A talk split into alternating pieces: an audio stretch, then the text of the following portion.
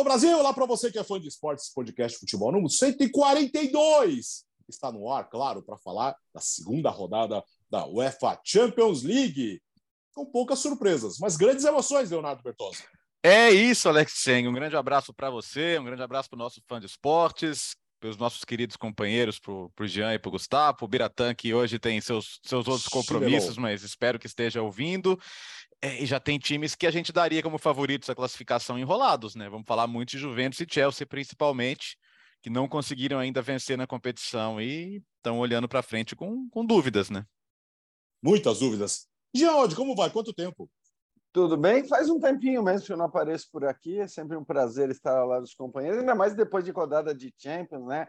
Rodada cheia. Como disse o Léo, com alguns grandes aí já arriscados, né? Acho que a Juventus mais até do que o Chelsea de ficar fora das, das oitavas de final. Em compensação, outros, ainda que sofrendo na rodada, vale dizer, né? City, PSG, acabaram vencendo e caminham tranquilamente para suas vagas, assim como o Real Madrid de Gustavo Hoffmann. Não sei se posso dizer de pode. Gustavo Hoffmann, aí pode, talvez seja pode. um exagero, né? Não, não gostou, olha lá. Pode, pode sim, ele está insuportável, ele está insuportável. É um tal de. É, como que é? Um tal de Santiago Bernabéu, dia sim, dia não. Né, Gustavo? Olha, realmente isso é, é, é, legal, viu? Tá, tá bacana, não posso reclamar, não. Final de semana, Santiago Bernabéu, quarta-feira, noite de Champions, a tão famosa noite de Champions no Bernabéu, foi minha primeira, né? Eu nunca, nunca tinha ido é, no Santiago Bernabéu acompanhar um jogo de Champions League, é uma experiência é, única, por mais que tenha sido um jogo normal. Né? Eu até brinquei no texto que eu publiquei no, no meu blog, no site da ESPN, né? É, mesmo noites normais de Champions League se tornam especiais no Bernabeu.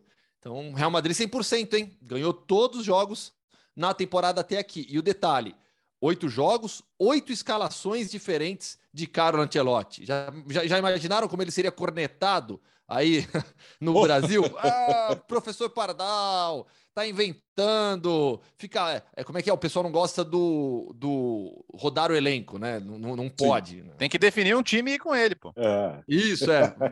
Fala isso pro cara Ancelotti, ele quase não ganhou nada na carreira, né? É, pois é. Ô, ô, Gustavo, o lanchinho da imprensa é diferente na Champions. Meu, o lanchinho da imprensa é um jantar, você não tem noção. o... Eu... Porque assim, eu, o, o, o ah, João jornalista, Nathalie, tudo isso Não, ah. ah. a gente gosta de comida, né? O, o, o, lá na Inglaterra, o ah, a, gente vai, a gente vai pela comida, o jogo é secundário. É, é isso, sim. o jogo é secundário. mas, mas, assim, todo mundo já viu os vídeos que o João e a Nathalie publicam é. dos almoços que são almoços e jantares que são oferecidos nos dias de jogos da Premier League. Eu acho Agora, que Chelsea Tottenham. Você me desculpa, hein? Você me desculpa, não dá para citar a Premier League como exemplo de bons almoços. Aí eu vou citar nossa colega concorrente entre aspas, mas amiga Clara Albuquerque, né? Em Turim, com é um outro nível de alimentação. Não, lógico. Como você deve ter na Espanha também. É bom que se Não, diga. então vamos lá. Não, é que, o que eu, é, é que eu citei a Premier League porque o, o, os buffets que são oferecidos nos jogos da Premier League lá são absurdos, né? Acho que Chelsea e Tottenham, que são os buffets mais incríveis ali que o João e a Nathalie publicam. Aqui em La Liga não tem nada, é só aguinha e tá bom demais já.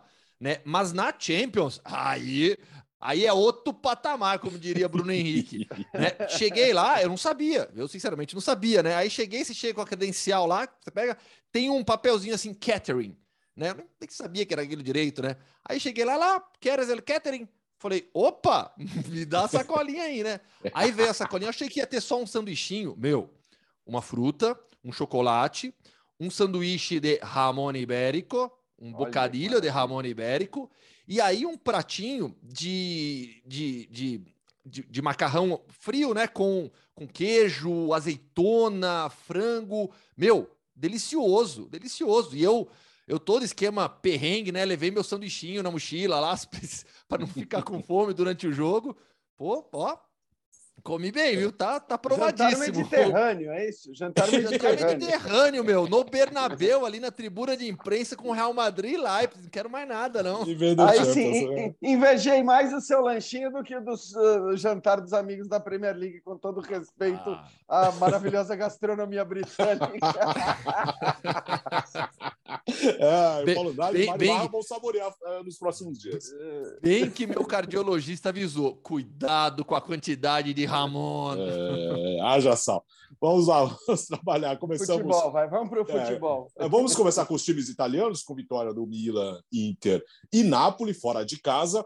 Mais uma derrota surpreendente de virada em casa da Juventus para o Benfica, Léo. A boa semana para os italianos, se, se, não contar a Juventus, né? Porque o Milan, o Milan jogou em casa contra o Dinamo de Zagreb e, e, e acho que venceu bem, venceu sem susto, né? 3 a 1 teve o um momento do 2 a 1 ali, e o, e o Dinamo Zagreb tem, tem alguns bons nomes, né? O Bruno Petkovic é um jogador muito interessante, faz bons pivôs, o Orsic adora manter gol em jogo grande, mas no geral o Milan foi superior praticamente o tempo inteiro, é, mais uma vez com o Rafa Leão bem, com o Giroud frio batendo pênalti, Salemakers parece que está recuperando esse espaço do lado direito ali, que tinha perdido para o Júnior Messias no começo da temporada, e o Milan que não ganhava um jogo em San Siro de Champions desde 2013, né? Temporada passada não conseguiu conseguiu vencer jogando em casa, acabou eliminado na fase de grupos. Então, importante, porque o Milan tem dois jogos com o Chelsea agora, mas quatro pontos, né? Se vierem dois empates, ou nossa, uma vitória e um empate, então seria incrível. Mas mesmo se for uma vitória e uma derrota, sei lá, o Milan vai sair dos jogos com o Chelsea na briga.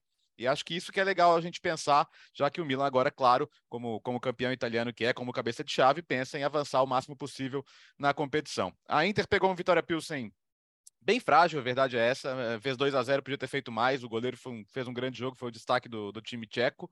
E, e, o Napoli também enfrentou um goleiro inspirado, né? O McGregor do Rangers, mas venceu bem também, 3 a 0 E é legal ver os reforços se encaixando, né? O Kim na zaga tá muito bem e, e bom, falar do Kvaratskhelia não é mais novidade, ele nem, ele nem foi o grande destaque desse jogo, mas na ausência do, do Ozyman, o Raspadori fazendo gol, Ndombele fazendo gol, é... tudo bem que o Rangers não parece ser um time muito forte nesse momento, embora tenha chegado à fase de grupos, mas o Napoli fez o dele, são sete gols em dois jogos, sem falar que perdeu o pênalti nos dois jogos ainda, dessa vez perdeu o pênalti perdeu a repetição ainda, porque o pênalti foi, foi repetido. Mas é, temos que falar da Juventus, né? Porque assim, a vitória do Benfica ela é muito merecida. O Benfica botou a Juventus na roda. A Juventus jogou praticamente 20 minutos só. Fez o gol com o Milik logo no comecinho, mas da metade para o fim do primeiro tempo só deu Benfica. É, a gente falou desde as preliminares que esse Benfica parecia especial, né? E podemos confirmar isso. É, o, o David Neres se encaixou muito bem nesse time. Enzo Fernandes é um achado, né? Para variar o futebol português, pescando na América do Sul, os nomes certos. Esse é um que o Benfica vai fazer muito dinheiro lá na frente, mas por enquanto vai ser super importante. Mas a questão para mim está nos bancos, né? O trabalho que o Roger Schmidt já faz e, e o trabalho que o Alegre não faz. E, e, e, na boa, não é que ele chegou agora, é o segundo ano já, né? Ah, não tem de Maria, não tem Pogba, tudo bem, mas tem tem os outros caras e, poxa, os times que a Juventus enfrentou essa temporada também não tem esses caras e também não tem elencos melhores que a Juventus. Acho que a gente gastou muito tempo falando da polêmica contra a Salernitana e ok, tinha que falar mesmo, né? Foi absurdo, mas de novo se escondeu uma Juventus que não consegue se impor contra qualquer adversário hoje. Semana passada eu falei, pô, vamos ver se o segundo tempo contra o PSG ele, ele é um alento de um time que pode jogar mais. Acho que não pode na... o trabalho do Alegre é muito decepcionante. E a Juventus está amarrada com ele. Né? Tem um contrato até 2025, caro. O, o Arriva Bene, né, o mesmo que passou pela direção da Ferrari, hoje é o CEO da Juventus, encontrou um torcedor antes do jogo. Ele falou: Ah, fora Alegre e tal. Ele falou: Mas você paga o que vier depois? Só para você ter uma ideia do, do, da sinuca de bico que está a Juventus. E se não passa na Champions, é menos dinheiro ainda. A Juventus não sobra dinheiro. O pessoal acha que a Juventus é, é é nessa situação. Ah, mas tem a, a Fiat é dona, simplesmente põe mais dinheiro lá. Não funciona assim, meu querido. Não funciona assim. Então a Juventus hoje tem um problema que é se mandar o Alegre embora, teve, ah, traz o Tuchel. Não tem dinheiro. Tá? Então hoje a Juventus é meio refém do Alegre, o que é um problema porque o trabalho está piorando cada vez mais, né? Já. É, acho que assim, a questão da Juventus realmente ela passa a ser financeira e acho que essa resposta que o Léo citou do Arriva Bene acaba deixando muito claro isso. O Alegre, o Alegre acho que não teria por que continuar, de verdade. É, é muito tempo com muito jogo ruim. A vaga na Champions na última temporada do campeonato italiano, ela veio por acaso. Porque se você for avaliar o que esse time jogou, e já era um time para ter feito partidas e uma campanha muito melhor do que fez na temporada passada, é, não, não era nem para a Juventus ter ficado entre os quatro com aquele que talvez fosse já na temporada passada o melhor elenco do futebol italiano. Aí você chega numa temporada, contrata caras de altíssimo nível, Bremer, Di Maria, Pogba, e ok, é verdade, os caras do Pogba tá fora, né? Não jogou ainda na temporada. O Di Maria voltou ontem e não está 100% fisicamente, mas apesar dessas ausências todas, a gente está falando de uma Juventus que é muito forte, que poderia ontem de novo ter feito uma partida muito melhor do que acabou fazendo. Então, acho que assim, não tem muita desculpa para o Alegre. A gente não é. Aqui não é a, a, política brasileira de dizer, não, não, manda o técnico embora. Mas olha, o Alegre ele já fez por merecer uma demissão. E a situação agora é muito complicada, porque você tem um PSG na chave, que não se discute, por mais que não tenha, vamos falar depois, não tenha jogado bem, principalmente o primeiro tempo da partida de ontem. É um time muito forte, né, que vai ficar com uma das vagas certamente. E você tem o Benfica que vem de 12 vitórias seguidas e a gente viu ontem, não é à toa, não é à toa. O que o Benfica está jogando não se compara com o que a Juventus está jogando. Então, conseguir imaginar é, a Juventus se classificar depois dessas duas derrotas nas duas primeiras rodadas com Benfica e PSG tendo seis pontos é muito improvável. Eu, sinceramente, acho muito improvável. É, depois queria só falar do Napoli, Gustavo, mas acho que você quer falar aí, né? Não, só pegar o gancho do Benfica, para ressaltar realmente o trabalho do Roger Schmidt. Citei o aproveitamento perfeito do Real Madrid, o Benfica é outro time que venceu todos os seus jogos. Benfica venceu todas as partidas em todas as competições e veio das preliminares da Champions, veio do, da fase qualificatória, passou pelo Midland. Então, assim, o trabalho do Roger Schmidt é excelente. E é um treinador que despontou muito bem, não conseguiu se fixar em um nível mais alto e agora no Benfica vai mostrando um trabalho excelente em curto prazo. E só já para te devolver, Jean, é, o David Neres deve, deve ficar pensando, putz, eu deveria é. ter, ter chegado aqui no Benfica antes. É. Porque, claro que, na verdade, tudo isso tem, está atrelado também ao Roger Schmidt, mas se, se isso que está acontecendo agora com o David Neres estivesse acontecendo desde a temporada passada, talvez é. ele estivesse por, hoje na briga por vaga para a Copa. Por, porque o Neres, ele está sendo o que a gente imaginou que o Everton Cebolinha seria quando foi para lá. Exato. Até, até Exato, conversando com alguns amigos portugueses na, na, na, nas redes sociais, eles falam isso. Pô, mas peraí, falaram alguma coisa do Cebolinha que ele nunca foi. É, é isso que o David Neres está sendo é o, que, é o que vocês falavam que o Cebolinha ia ser. Né? Então, acho que isso, isso corrobora bastante com o seu ponto. Mas o time está bem demais, está bem demais. E, e, vamos lembrar, é o time que mandou o Barcelona para a Liga Europa no passado e tá muito provavelmente vai fazer isso com a Juventus também. É, e só para falar do Neres, acho que assim, é claro que né, agora, por conta da enorme concorrência que ele tem na sua posição é, na seleção, parece muito pouco provável que ele tenha a possibilidade, que ele tenha a chance de ir para a Copa do Mundo. É, eu não sei, sinceramente, se ele fazer uma grande temporada no Benfica também, de alguma maneira, o transformaria num candidataço é, olhando para onde os concorrentes dele jogam. Né? E nesse aspecto, até ele cair nessa chave, porque ele foi talvez o melhor em campo. O Rafa Silva foi muito bem também, mas talvez tenha sido o melhor em campo no jogo contra a Juventus. Nesse aspecto, ele cair num grupo que tem PSG e Juventus é muito legal para ele. Sobe o nível, né? Sobe o nível, é. É, é a visibilidade das partidas acaba sendo muito grande, então ele vai ter, né? Estamos falando de quatro jogos é, que a visibilidade no Brasil, inclusive, vai ser muito boa, como foi o jogo da Juventus ontem, como vai ser, como vão ser os dois jogos contra o PSG. Ele até tem a possibilidade de mostrar serviço agora nessa Champions League contra esses adversários fortes, mas o problema é que tem muita gente boa brigando com ele, em ligas até mais fortes, em times até mais conhecidos, ou se não conhecidos, vamos dizer, times que têm mais visibilidade do que um, um, um enorme clube português. Então, acho que está difícil para ele, talvez antes de fato ele tivesse conseguido sucesso. Não, só para falar rapidinho do Napoli, porque é impressionante que esse time está jogando.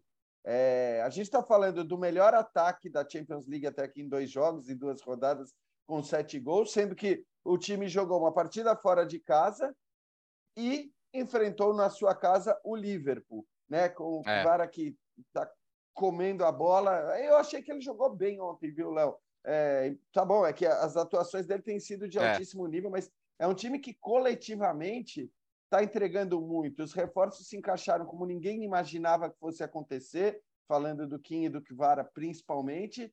É, mas é um time que coletivamente joga muito bem, está sendo interessantíssimo assistir. A questão vai ser sempre qual é o limite é, baseado no, no, tamanho do elenco, na possibilidade do que esse time vai fazer. Porque ontem jogou com seu time completo, e no domingo, por exemplo, vai enfrentar o Milan no San Siro com o seu time também completo, uma hora essa conta deve chegar e aí o Napoli pode sofrer. Mas hoje é um dos times que joga o melhor futebol desse início de temporada na Europa. E só, só, só para não deixar passar, já que a gente falou de Benfica, Alex, é, a vitória do Sporting sobre o Tottenham. O Tottenham não perdia um jogo desde abril.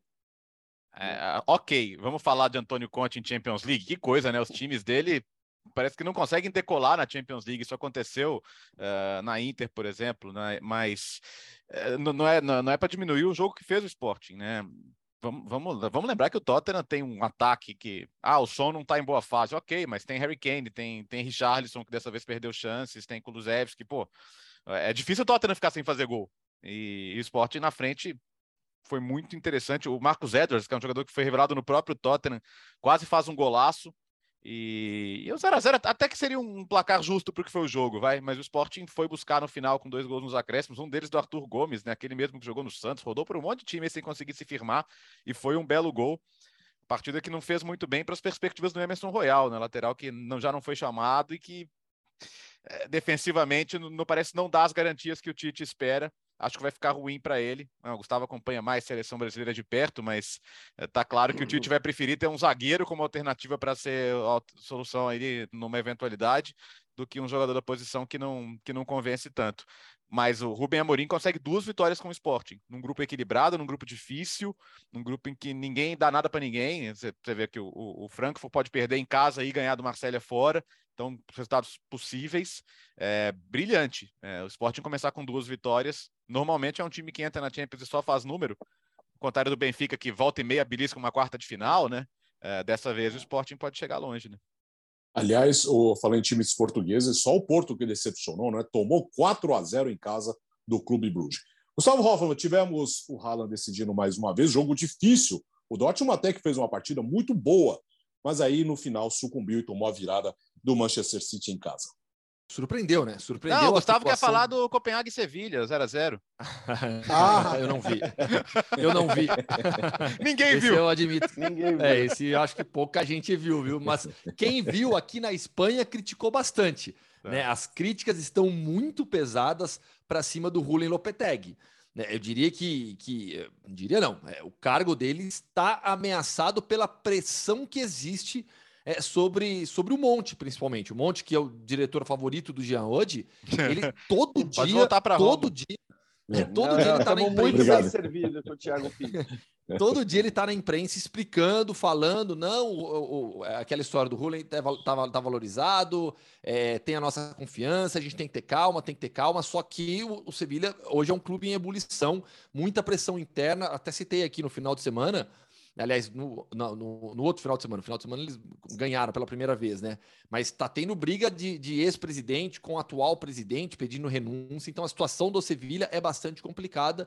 É um clube que não fez o mercado como a gente imaginava. Eu mesmo falei aqui. Para mim, o mercado do Sevilha foi muito decepcionante. O time não conseguiu até aqui melhorar, evoluir, crescer. E ficou nesse 0 a 0 com o Copenhagen.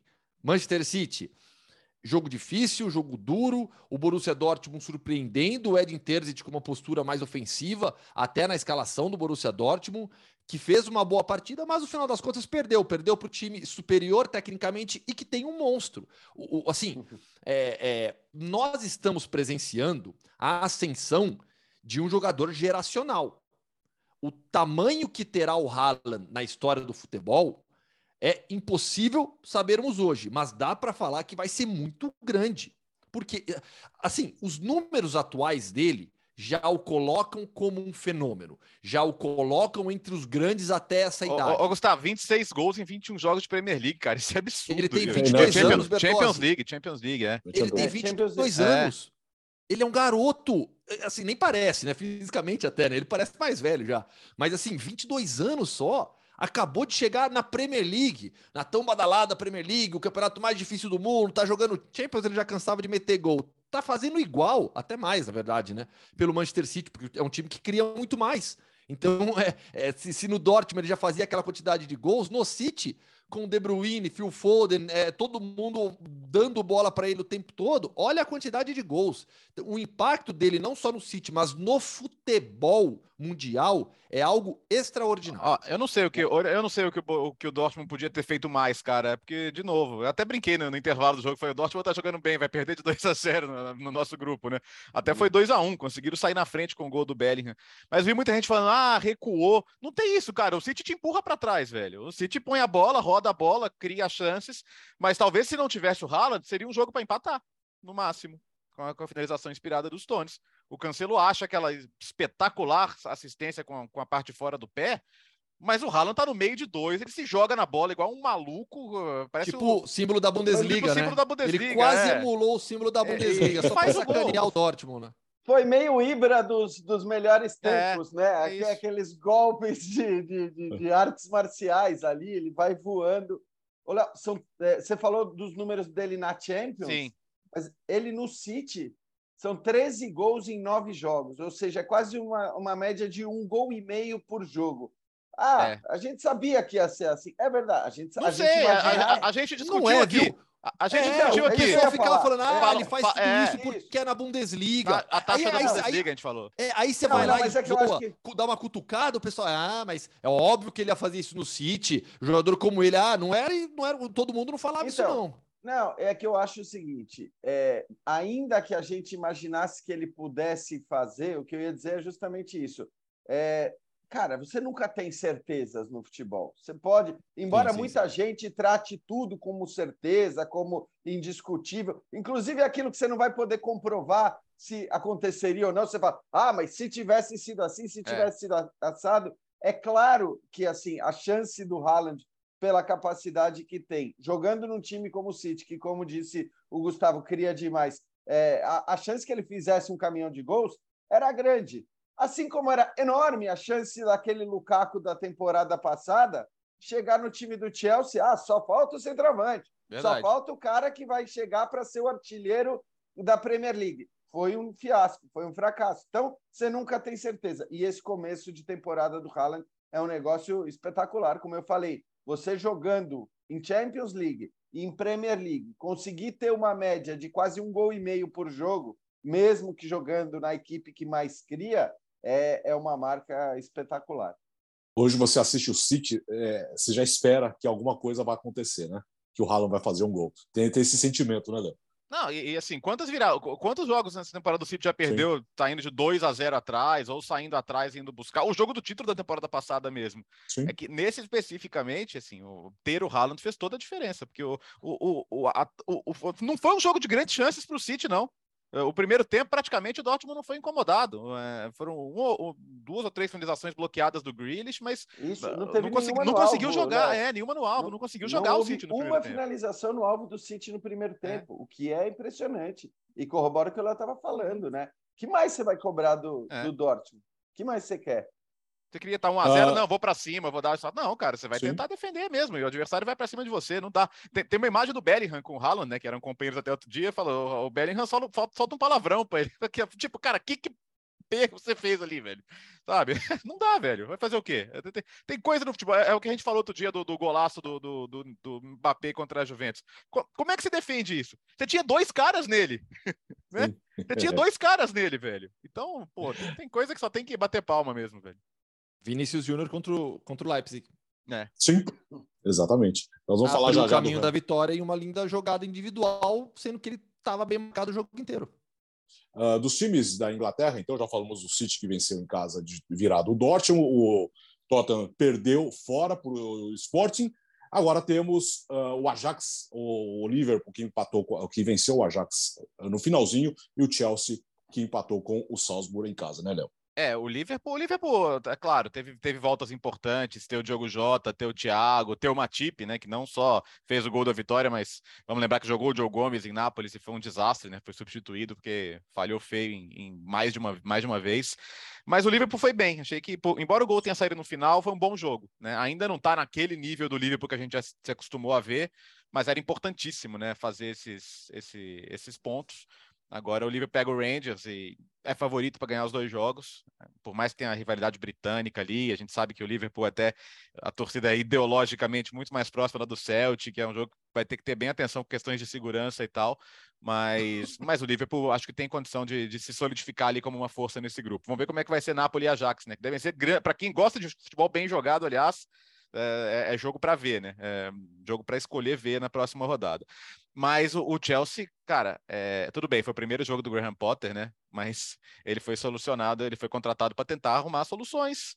A gente falou sempre, o Potter é um técnico de médio e longo prazo, mas ele tem que entregar a classificação. O Chelsea foi o time que mais gastou na janela. O Chelsea é o time que foi, fez a janela mais cara da história de um clube inglês. Não foi pouca coisa que o Chelsea gastou. Então, vamos ver. É claro que foi como um primeiro jogo, é difícil avaliar, mas tinha que ter vencido, né? Agora vai pegar duas vezes o Milan e é um Milan que, como a gente falou, o Milan, tá, o Milan empatou fora, ganhou em casa, o Milan tá, tá, tá no rumo. O Milan pode negociar bem esses jogos. Para o Chelsea são jogos de vida ou morte, né? É, e o Léo falou sobre o que o Chelsea gastou, né? Não sei se vai ser uma tendência, se é uma ideia do, do Potter, mas a questão é que Koulibaly e Fofaná, os dois no banco de reservas nessa nessa primeira escalação, nessa primeira escolha do treinador. São dois zagueiros de, de um nível enorme, né? Não sei, acho até que não vai fazer sentido, provavelmente não significa que ele não vê nesses dois a capacidade da titularidade, mas é, de qualquer forma, na escalação inicial foi o que acabou chamando a atenção. Não que tenha sido o que comprometeu ou que definiu o placar do jogo, mas de fato o Chelsea vive aí uma situação é, de, de agora tensão, de pressão em dois jogos complicados contra um adversário complicado. É, o Chelsea vai ter que conseguir uma vitória, um empate, enfim, vai, né, são dois tropeços já até aqui. E sobre o Liverpool, é, essa vitória foi essencial e justa, é bom que se diga, porque embora o gol tenha saído no finalzinho, o Liverpool criou muito mais, o Liverpool é, mereceu a vitória é, mas, é, mas era um grupo que a gente imaginava que fosse chegar ali para as rodadas finais, ou vamos dizer, para o segundo turno, com o Liverpool talvez garantido, e Napoli e Ajax brigando pela vaga.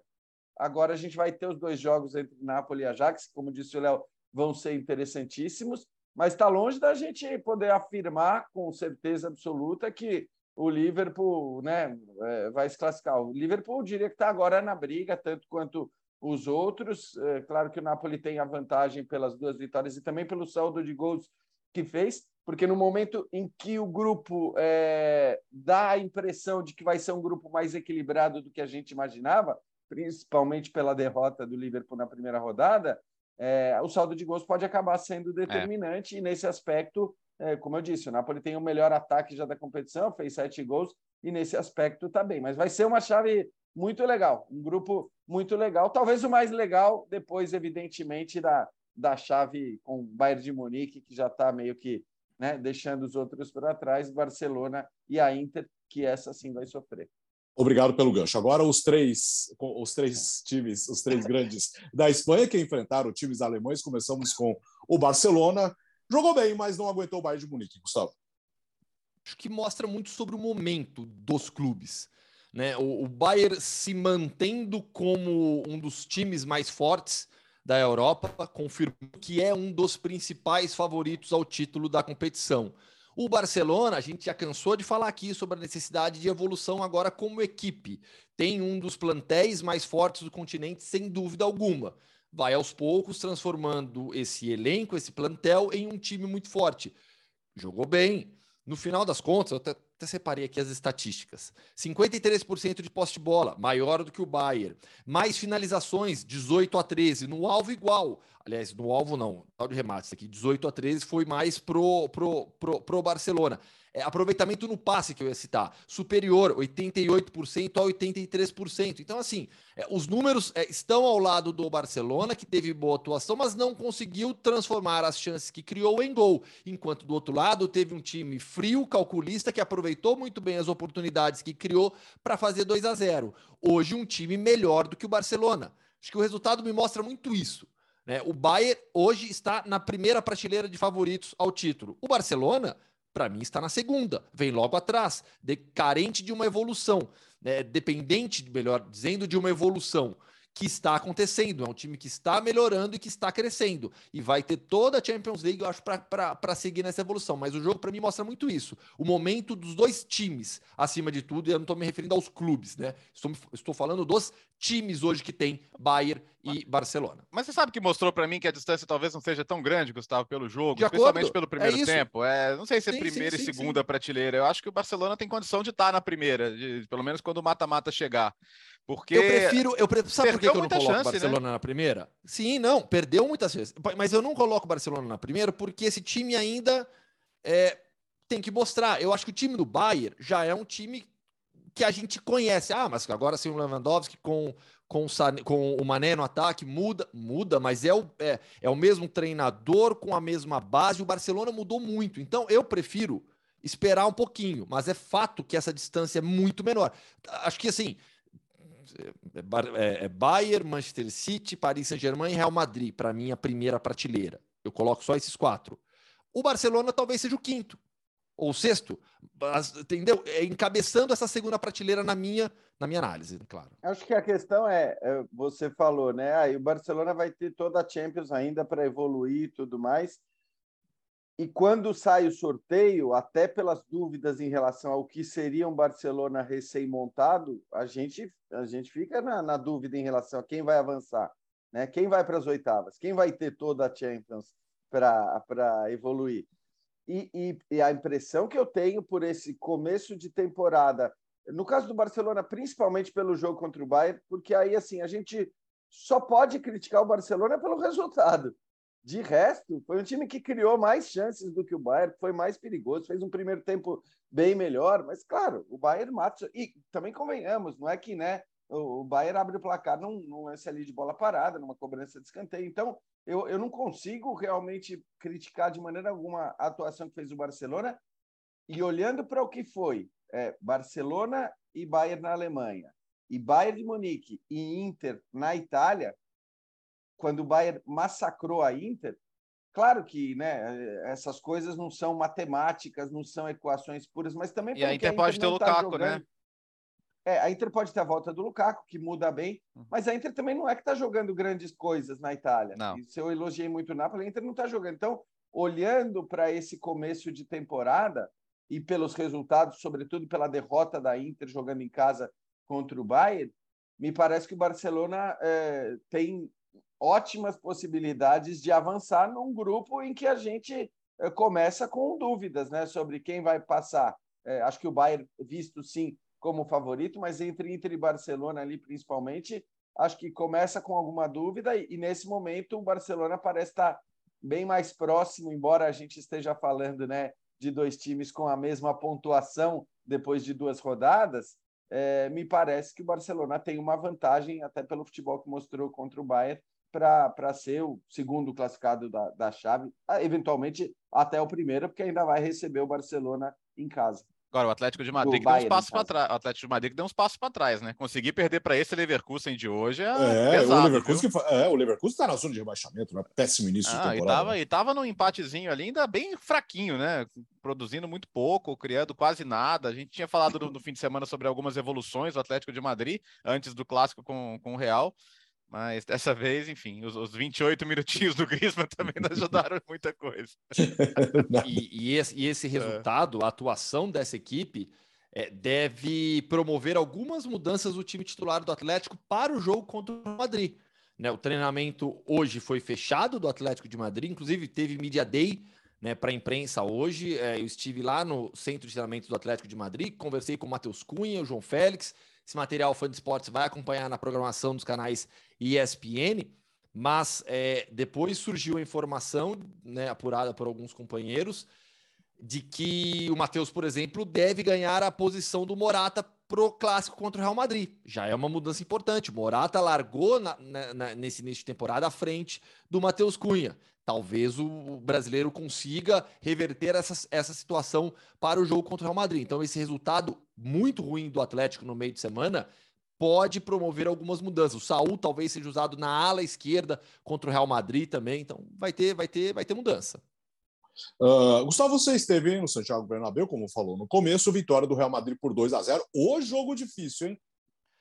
Jogo duro muito travado. O Real Madrid naturalmente sentiu muito a falta do Karim Benzema. O Carlo Ancelotti rodou a equipe pela oitava vez em oito jogos, oitava escalação diferente. Usou o Alaba na lateral esquerda, começou na zaga com o Nacho, é, meio de campo com Camavinga sendo titular ao lado do um pouquinho à frente do Tchouameni, ao lado do Modric, Rodrigo como falso 9 desde o início, lembrando que no final de semana contra o Mallorca, o Hazard começou como falso 9, o time só melhorou quando o Hazard saiu. É, não só o Hazard, mas o Mendy também, algumas mudanças na equipe. O Rodrigo passou a ser o falso 9. As coisas não funcionaram. O Leipzig foi melhor no primeiro tempo, esteve mais próximo de fazer um a 0 do que o Real Madrid, mas esteve melhor não a ponto de, nossa, que injustiça, o placar tá 0 a 0 ainda. Não, era um jogo travado acima de tudo. Assim, eu até brinquei no texto que eu escrevi no, no blog, né? Para o torcedor que vai para o estádio só para tomar cerveja, comer amendoim, aqueles comem semente de girassol, né? Ficar lá de boa, só para curtir o jogo e torcer para o seu time, né? Deve ser um saco ver a organização tática defensiva dos times alemães. Mas que maravilha ver aquele 4-4-2 organizado, bonitinho, as linhas compactas flutuando direitinho, o jogador da frente fechando a linha de passe enquanto o outro pressiona a bola. Assim, tamo, estamos falando de uma semana de trabalho do Marco Rose no Leipzig, mas eu vi um time muito organizado, que quando subia a marcação, o Real Madrid tinha muita dificuldade para sair jogando. Não, primeiro tempo era então, o primeiro era tempo, Leipzig ganhando, eu acho. É isso, o primeiro tempo do Leipzig foi melhor. No segundo tempo, achei que o Real Madrid voltou melhor. O Real Madrid conseguiu, na volta para o segundo tempo, se impor um pouco mais. Um pouco mais. Então, acho que assumiu ali um pouco mais o controle do, do ritmo da partida. Mas, no final das contas, o jogo foi destravado pelo talento sul-americano. Essa é a verdade. Quando, aos 35 minutos do segundo tempo, o Vinícius Júnior, que na maior parte do jogo foi muito bem marcado pelo Simacan, do lado direito. É, foi para cima do Hendrix, que tinha entrado há pouco tempo, fez aquela jogadaça e inverteu a bola na grande área para o Valverde, que, como o próprio Ancelotti na coletiva depois disse, vem ganhando cada vez mais confiança para fazer jogadas individuais. O Valverde não é apenas é, um tanque, como a gente cita de vez em quando. Não é, que, não é apenas aquele jogador de força física que carrega a bola e o time é, de um campo ao outro. Não, ele é um bom jogador tecnicamente e limpou para o pé esquerdo e fez aquele belíssimo gol abrindo o caminho para o 2 a 0 Depois saiu o belo gol do Ascenso também na, na cobrança de escanteio, assistência do Tony Kroos. Um jogo normal de Champions, em uma noite especial, como sempre, no, no, no Bernabéu, e que termina com vitória do Real Madrid. Acho que não, a... não, não, tem muito como fugir de uma análise é, básica até como essa. Antes do Gustavo falar da, da, da, do encontro dele com o Marco Rose, Sim. que foi bem legal, é... Cara, é, a gente fala, ah, mas o Vinícius está insistindo no drible. Se ele não insiste no drible na jogada do gol, não sai o gol, cara. Ele recebe ali, marcado, cercado, o time subindo, ele protege a bola, segura, acha do outro lado o Valverde. Aí o Rodrigo é muito inteligente também ao fazer o corta-luz, né? E aí o Valverde aparece para definição. Mas é isso, cara. O, o Rodrigo, é, o, o, Vinícius em versão protagonista, e, e, acho que o Rodrigo nunca foi tão indispensável quanto está sendo agora. Então, esse, esse, é o momento em que os dois garotos brasileiros, é, não, é difícil imaginar o time sem eles. E é, e é, interessante é. notar que isso que o, que o Gustavo falou, né? Quer dizer, esse resumo do jogo Cara, é um resumo que valeu para várias partidas da última Champions League, quando o Real Madrid acabou campeão. É, claro que ali o Benzema como grande nome, como uma grande estrela, o Benzema ontem ausente, mas é impressionante como esse Real Madrid também não, não se abala muito e muitas vezes faz partidas do ponto de vista coletivo inferiores às dos adversários. Isso aconteceu muito no mata-mata da última Champions e e, e, vai muitas vezes na individualidade, na qualidade dos seus jogadores e também acho que no, né, no, no, no, peso que ele parece não sentir, ao contrário de tantos times que jogam a Champions League, quando vem o papo do peso da camisa tal, na verdade é um pouco isso, né? É a, é a tranquilidade, é a facilidade, é o tratar a competição eh, de uma maneira que, tal, com uma naturalidade que talvez outras equipes importantes do mundo não, não consigam tratar. Posso só, Alex, é, é, referendar um pouco o que o Bertozzi disse é, em relação ao drible do, do Vinícius, porque virou polêmica né? na Espanha é, essa semana por conta da, da, da situação no, jo no, jogo contra o Mallorca. É, o Vinícius está certíssimo. Eu escrevi sobre isso também. Tem que mudar em nada o jeito dele de jogar. É assim que ele, que ele se diferencia. Mas o Ancelotti, depois do jogo, na coletiva, ele disse algo muito legal: que o Vinícius ele ainda vai aprender é, é, a entender o, o, o, aspecto tático do jogo, principalmente em um jogo travado como foi esse contra o Leipzig. Que o Ancelotti disse assim: é, no primeiro tempo, um jogo mais posicional, o Vinícius teve dificuldade. Teve dificuldade por quê? Porque aí a gente está falando de dois times descansados ainda, bem preparados fisicamente, com os jogadores do Leipzig, como eu citei agora há pouco, preenchendo muito bem os espaços e ocupando muito bem os espaços do campo, o que dificulta demais o jogo de um contra um do Vinícius. No segundo tempo, e aí o Ancelotti citou outras partidas, é, com os times mais cansados, o Vinícius encontra mais espaço, naturalmente. E aí o talento dele desequilibra. Então, o que, que o Ancelotti disse? Que o Vinícius, nesses jogos mais travados, no jogo mais posicional, precisa aprender a se posicionar melhor ainda. Porque aí o jogo não é só pegar a bola e ir para cima. O jogo é você, é o QI, é o QI de jogo. É você entender o posicionamento adversário para buscar o seu melhor posicionamento para receber a bola. Então achei essa declaração do Ancelotti muito legal. Mas conta aí do, e, do Marco Rose agora. É, é queremos é. bastidor, queremos bastidor. Vamos lá. A história é a seguinte. É, fiz a cobertura pela ESPN, nós não temos os direitos de transmissão, então a nossa cobertura se resume a, ao boletim do jogo, né? A, a matéria que vai para o ar Sport Center falando sobre o jogo.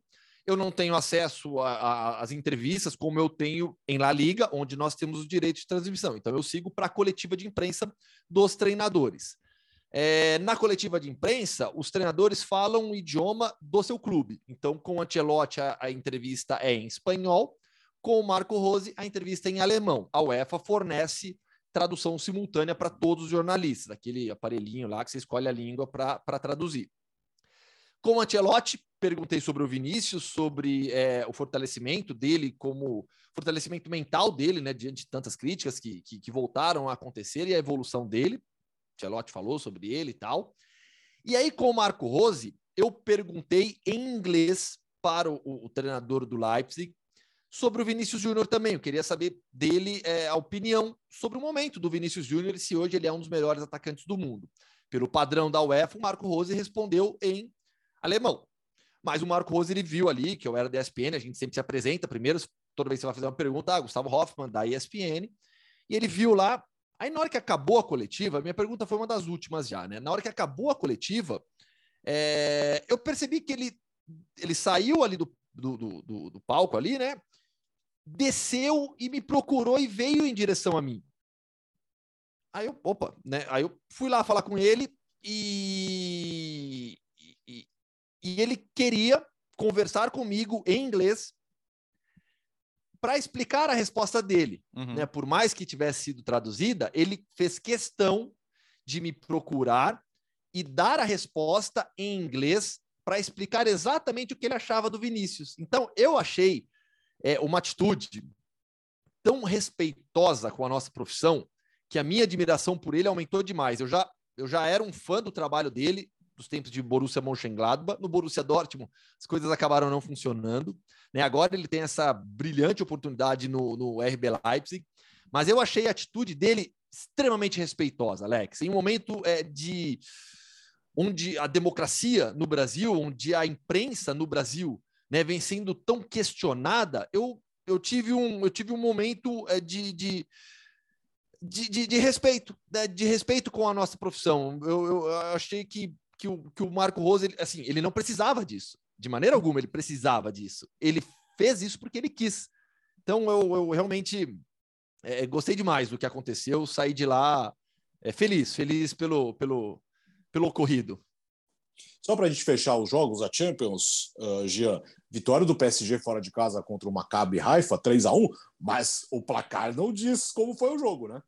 Não, absolutamente não diz, principalmente pelo primeiro tempo. Eu acho que no segundo tempo o PSG foi bem superior e criou as chances ali para para matar o jogo. Aí é aquela história, né? Quando você tem Neymar, Mbappé e Messi, não à toa os três que fizeram os gols, evidentemente, se você cria muitas chances, você acaba marcando. Não foi o que aconteceu com o Maccabi Haifa no primeiro tempo, que criou mais chances que o PSG, que foi mais perigoso, poderia inclusive ter é, virado vencendo por, por mais a partida, né? E acabou acabou desperdiçando todas essas oportunidades. A questão assim que eu fico um pouco na dúvida é Pô, você imagina, ou eu pelo menos imagino, que o PSG, na hora que sai do campeonato francês para jogar uma Champions League, cara, é aquele momento que os caras vão babando, né, com sangue nos olhos, para mostrar o, o, valor que eles têm. Ah, ok, o Maccabi Haifa não é a Juventus, né, não é um adversário, mas é a competição que, no fim das contas, vale para esse elenco milionário, para esse elenco estrelado,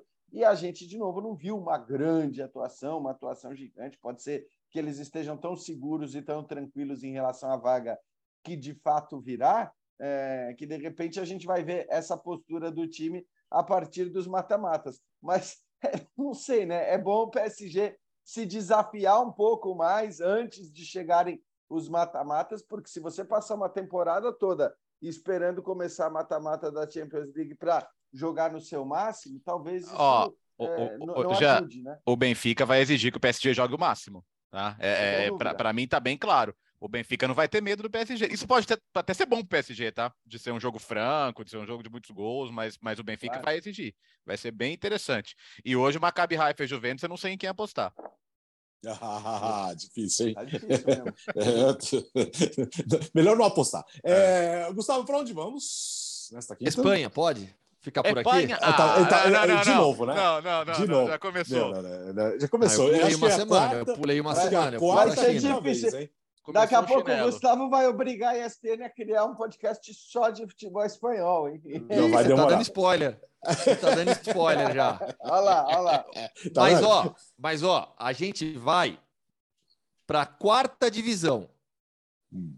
Só que, depois da entrevista, eu explico o que aconteceu. Vai lá. Então vamos lá. Gustavo Hoffman hoje em casa no Mundo Hoffman é entrevista. Fã de esportes. O papo então nessa semana é aqui na Espanha. Eu falei já outra vez, outras vezes aqui. Tem muito futebol alternativo aqui na Espanha também. Vamos para a quarta divisão, conversar com Renan Zanelli, jogador do Talavera. Renan, tudo bem? Prazer falar contigo. Fala, Gustavo. É, prazer é todo meu. Um prazer estar aqui falando contigo. Vamos lá, você recém chegou no Talavera, há pouco mais de um mês, reforço para essa temporada, vai jogar a quarta divisão na Espanha. Mas para a gente começar, por fã de esportes, entender a sua trajetória aqui na Espanha, fala em qual clube você começou, quando foi e em quais você passou já. Cara, foi curioso, porque eu estava no Audax, né? No Audax do Diniz, é, aquele que chegou na final do Campeonato Paulista, e eu era para eu ir pra, para a Itália, na Série C lá da Itália. Não deu certo, e aí eu já estava lá na Itália, um amigo meu estava na Espanha e falou, cara, vem dar uma força aqui pra gente. E aí ele falou assim, aqui é a terceira. É, eu falei, pô, terceira, vou lá, vou abrir o um mercado, né? Terceira, terceira. Mas quando eu cheguei, é, você deve conhecer, era a terceira, que na verdade é a quarta, porque é Sim. La Liga, segunda, segunda B e terceira. Agora eles mudaram um pouco, né? Mas antes era assim. E aí eu fui, é, o time chamava Silva, chama Silva, né? É, de Corunha, na região da Galícia. Aí comecei aqui a, a trajetória no Silva. E aí, na sequência, você passou pelo Ourense, pelo Arenteiro e agora chegou no Talavera. Sempre na Galícia e agora saiu de lá. Isso, fiquei cinco anos na Galícia. É, tive um, um, um acesso a, a a segunda B, né? Com o Arenteiro, é, faz dois anos. E temporada passada estava no Arenteiro. E aí, cara, fui mudar de um pouco de, de ar, né? Aí vim para a região aqui de Talavera, que é perto de Madrid, é, para mudar um pouco também, faz parte. Fala um pouquinho então agora, Renan, para o fã de esportes entender, porque muita gente fica tem, tem curiosidade, né? Pô, quarta divisão na Espanha, é, qual que é a realidade? É, para você jogar a quarta divisão. E aí eu te digo, não só do campo, né? Não só o lado técnico do jogo, mas é, a sua vida também, financeiramente, vale a pena, a estrutura que você tem, o que, que você encontra. Conta um pouquinho sobre a realidade de jogar uma quarta divisão na Espanha. Cara, é, é profissional, né? É profissional de, de todas as formas. É, treinamos de manhã, é, estádio para 5, 6 mil pessoas, É, o time aqui já está com, com 3, 4 mil sócios. E, e, cara, é isso. É, a estrutura é boa, o, a qualidade de vida é boa. Eu tô aqui porque vale a pena, senão eu não estaria, não estaria no Brasil com a minha família, com os meus amigos. Se eu tô aqui é porque vale a pena, é, porque eu deixo toda a minha família no Brasil e eu tô aqui sozinha. Se eu venho aqui sozinha é porque vale a pena. Senão eu não estaria aqui, cara. Senão eu não estaria aqui. Então, eu acho que vale a pena. Questão de, de estrutura, eu acho que vale a pena. E em relação ao lado técnico do jogo, o futebol, as partidas em si, como é que você classifica o tipo de futebol que você encontra? Cara, o futebol é bem técnico é, e ao mesmo tempo intenso, como a maioria aqui na, na Europa, né? Eu tive a oportunidade de jogar na Holanda, tive a oportunidade de, de ficar um pouco na Itália, tive a oportunidade de ir na Espanha, e, e todos são muito intensos, os treinadores pedem muita intensidade, tanto na defesa, como essa, essa coisa de pressionar depois de perder a bola, tem muito isso aqui em todas as categorias, em todas as divisões. Então, acho que o futebol é, é bem intenso e tecnicamente é bom, né? Porque o futebol espanhol, em teoria, tecnicamente é um dos melhores do mundo, né? E você, sendo um brasileiro meio-campista, te cobram mais? Esperam mais de você? Cara, eu acho que sim, eu acho que sim. É, porque assim, o clube tem um gasto a mais comigo, né? Como eu venho de fora, tem tudo isso, então eu acho que é normal a cobrança. E só que como eu já tenho muito tempo aqui na, na Europa, eu acho que o meu jogo foi desenvolvendo mais com a característica daqui. É, então aqui é bastante domina e toca, sai, é, corta. É, e o meu jogo é esse. O meu jogo é jogar simples e chegar na área. Então acho que consegui me adaptar legal. Vamos falar um pouquinho sobre a sua carreira. Você já deu deu spoiler, você teve uma passagem é, pelo futebol holandês. Fala sobre o seu início no Brasil e como surgiu a primeira proposta para vir para a Europa. Cara, eu joguei minha vida inteira no, no Audax, né? Que no começo era Pão de Açúcar, que era um projeto do Abílio Diniz, é, social, e só que acabou virando profissional, e acabou virando Audax, acabou chegando na, no Paulistão, e eu fui subindo com o Audax é, todas as divisões até chegar na, na primeira. Só que aí eu fui pro é, Audax Carioca, né? Que é o Audax do Rio de Janeiro, que já estava na primeira. E de lá eu conheci um amigo, Bruno Andrade, que hoje ele é treinador na Holanda. É, e ele jogava na, jogou na Holanda, jogou na Bélgica. E ele jogava no ele jogou na segunda divisão da Holanda. E, e aí ele tinha um contato com um treinador lá e que ele, o treinador assumiu um time que estava na segunda, que sempre foi de primeira, e falou: Cara, o projeto aqui é para subir. É, se você tiver alguém para indicar, você pode indicar, você vem e a gente é, completa o elenco aqui. Cara, ele me indicou, tinha acabado de sair meu passaporte europeu. Eu fui para lá, é, assinei o contrato lá e acabei ficando dois anos lá. O time subiu para a primeira e acabei ficando na primeira lá. E aí de lá eu fui para Espanha e tudo isso aí que você falou. É, e, e, quando você citou no começo da conversa, né, que teve aquela proposta da Série C italiana, foi e não deu certo. O que, que é o não deu certo? Porque eu já ouvi várias histórias, nossa, cansei já de ouvir aqui relatos, né, de ah, o empresário me promete isso, chega lá é outra coisa, o clube fala que vai o contrato vai ser assim, chega lá para assinar é algo completamente diferente. Como foi o seu caso? É, não foi diferente, foi assim mesmo. É, cheguei lá, mais ou menos o clube não estava sabendo que eu ia, só que falaram para mim que já estava praticamente certo, eles só queriam ver as condições físicas, é, é, é, médico, passar por, por exame médico e tal. Só que chegando lá, os caras nem sabiam que eu, que eu ia e tal. E aí acabei ficando por lá e acabei me virando, né? Como, como, como eu sempre fiz, acabei me virando. Tinha um amigo na Espanha que acabou me indicando e acabei indo para Espanha. Que doideira, né? Isso, isso acontece muito mais do que, do que as pessoas imaginam no futebol. É, e para a próxima temporada? Começa agora em setembro, quarta divisão espanhola, segunda ref, né? Qual é a expectativa do clube em termos de investimento, comparando com os adversários? Você que já conhece tão bem esse nível do futebol espanhol. Cara, o futebol espanhol ele mudou, né? Porque antes essa segunda ref era a terceira, né? É. E aí eles, acho que dois anos atrás, criaram uma divisão, é... uma outra divisão, que seria a primeira ref, que tem muitos times tradicionais, né? Deportivo La Coruña, antes era o Racing Santander, tinha bastante time, tem bastante time tradicional. É, e aí acabou ficando essa a quarta. Então eu acabei subindo da, ter da terceira, que era a quarta, para a terceira, e a terceira acabou virando quarta, pô. Sim. Falei, pô, aí, aí Sacanagem. Né? acabei ficando na mesa e eu pensei que ia subir, mas sem problema nenhum, acabei ficando. O time aqui é, é um time forte, que estava na primeira ref, estava no grupo do um grupo forte, né? acabou caindo ano passado. E, claro, um time que acaba de cair, vem com toda a estrutura da, da divisão de cima.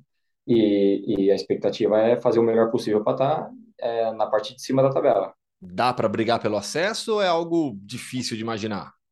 Não, cara, dá para brigar pelo acesso sim. A gente tem que ir jogo a jogo, semana a semana. O grupo aqui é um grupo totalmente novo, porque mudou toda a diretoria, o dono mudou, quem é, investe dinheiro mudou. E, então trouxe todo uma, um, um, um, staff novo, então comissão é nova, todos os jogadores são novos, ninguém jogou junto ainda, então a gente está ainda criando aquele, aquele vínculo, criando toda uma, uma atmosfera para tentar brigar pelo acesso. Tem muito estrangeiro no time ou só você?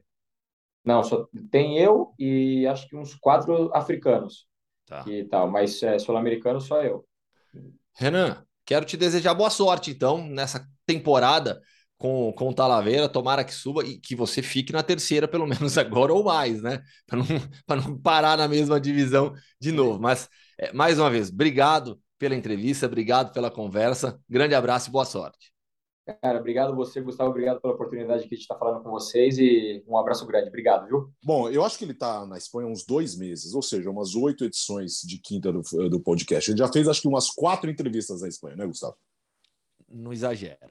Posso explicar o que aconteceu? Diga. O fã de esportes acabou de ouvir o Renan Zanelli, é, jogador do Talavera, falando sobre a quarta divisão.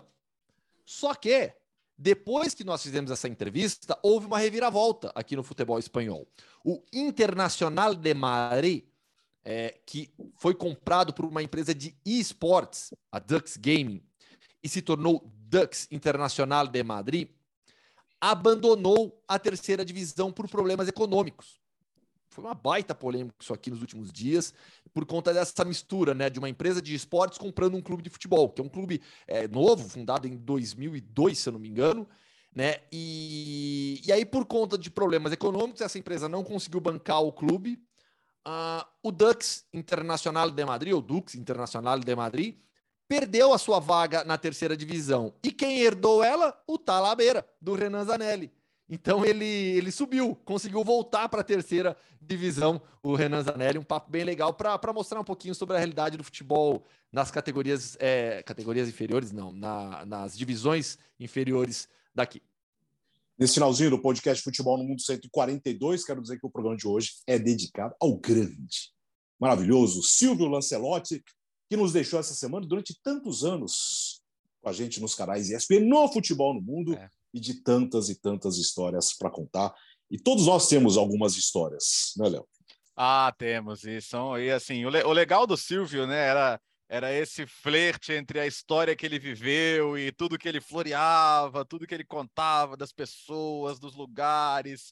E era uma delícia ouvir o Silvio, né? Tanto nas transmissões quanto numa mesa de bar onde ele contava até mais do que nas próprias transmissões, mas era delicioso, cara. E para nossa geração mesmo é uma coisa muito especial poder falar dele, porque ele nos fez companhia, né? Naquelas manhãs de, de futebol italiano, nos apresentando um mundo que era muito distante, porque era um mundo sem internet, em que a era da comunicação era ter contato com as pessoas, porque os jornais chegavam tarde, é, você tinha que se informar pelas revistas da semana passada, praticamente.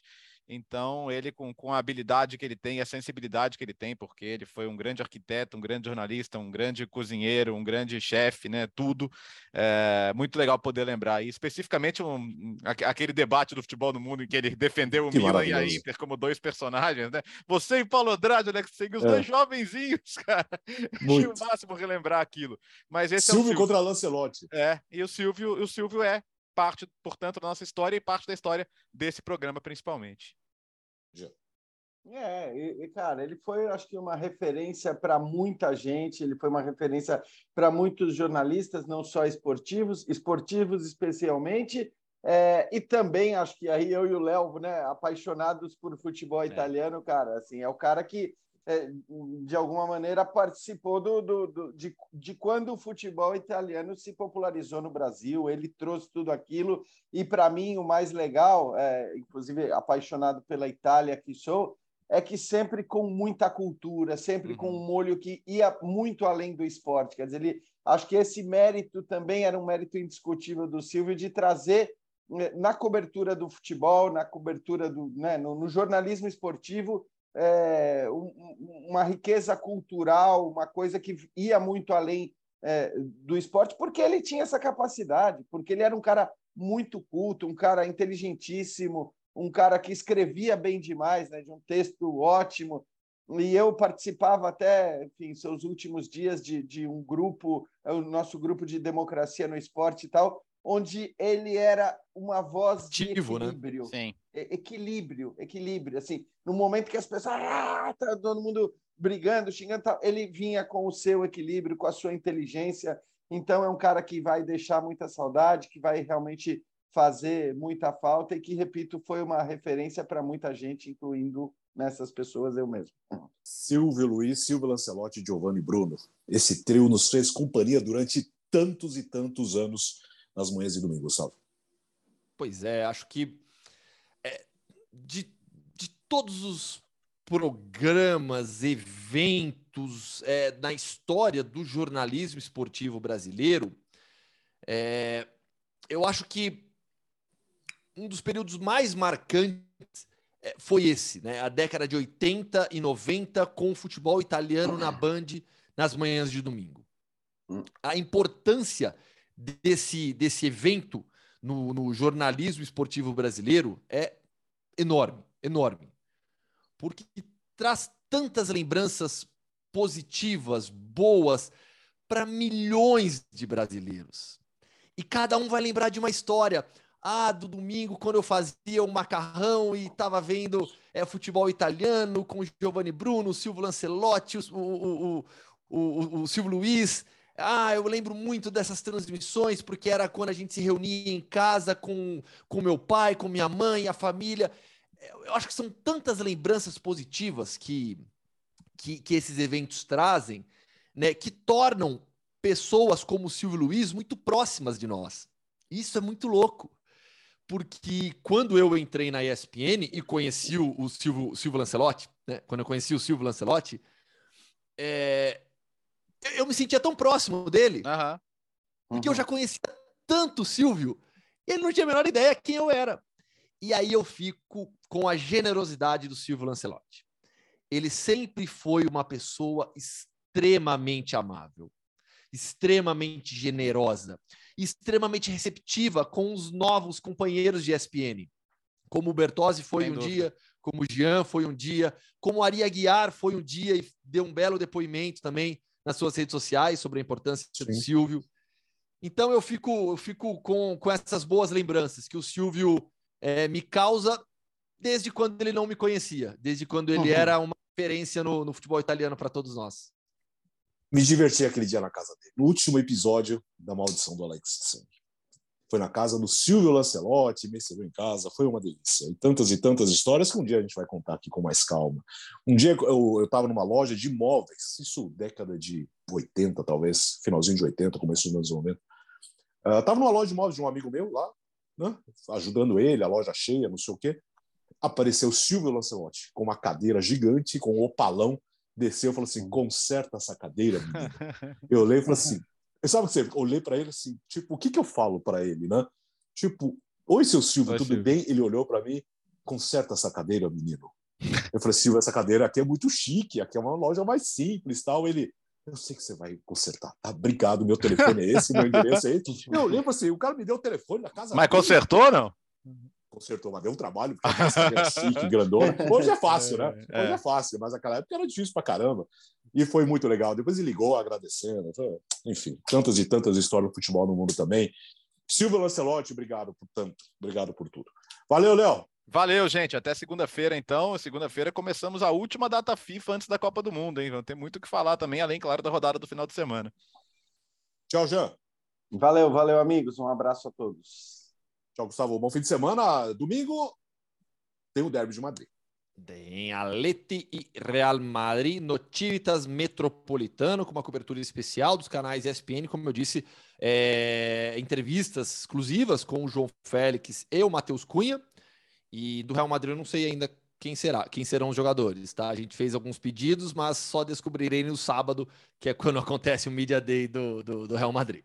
O grande jogo do final de semana, domingo, 4 da tarde, com Rogério Vogan, Paulo Calçade e Gustavo Hoffman. Valeu, gente. Podcast Futebol número 142 fica por aqui. Um bom fim de semana e nos encontramos na segunda-feira. Valeu.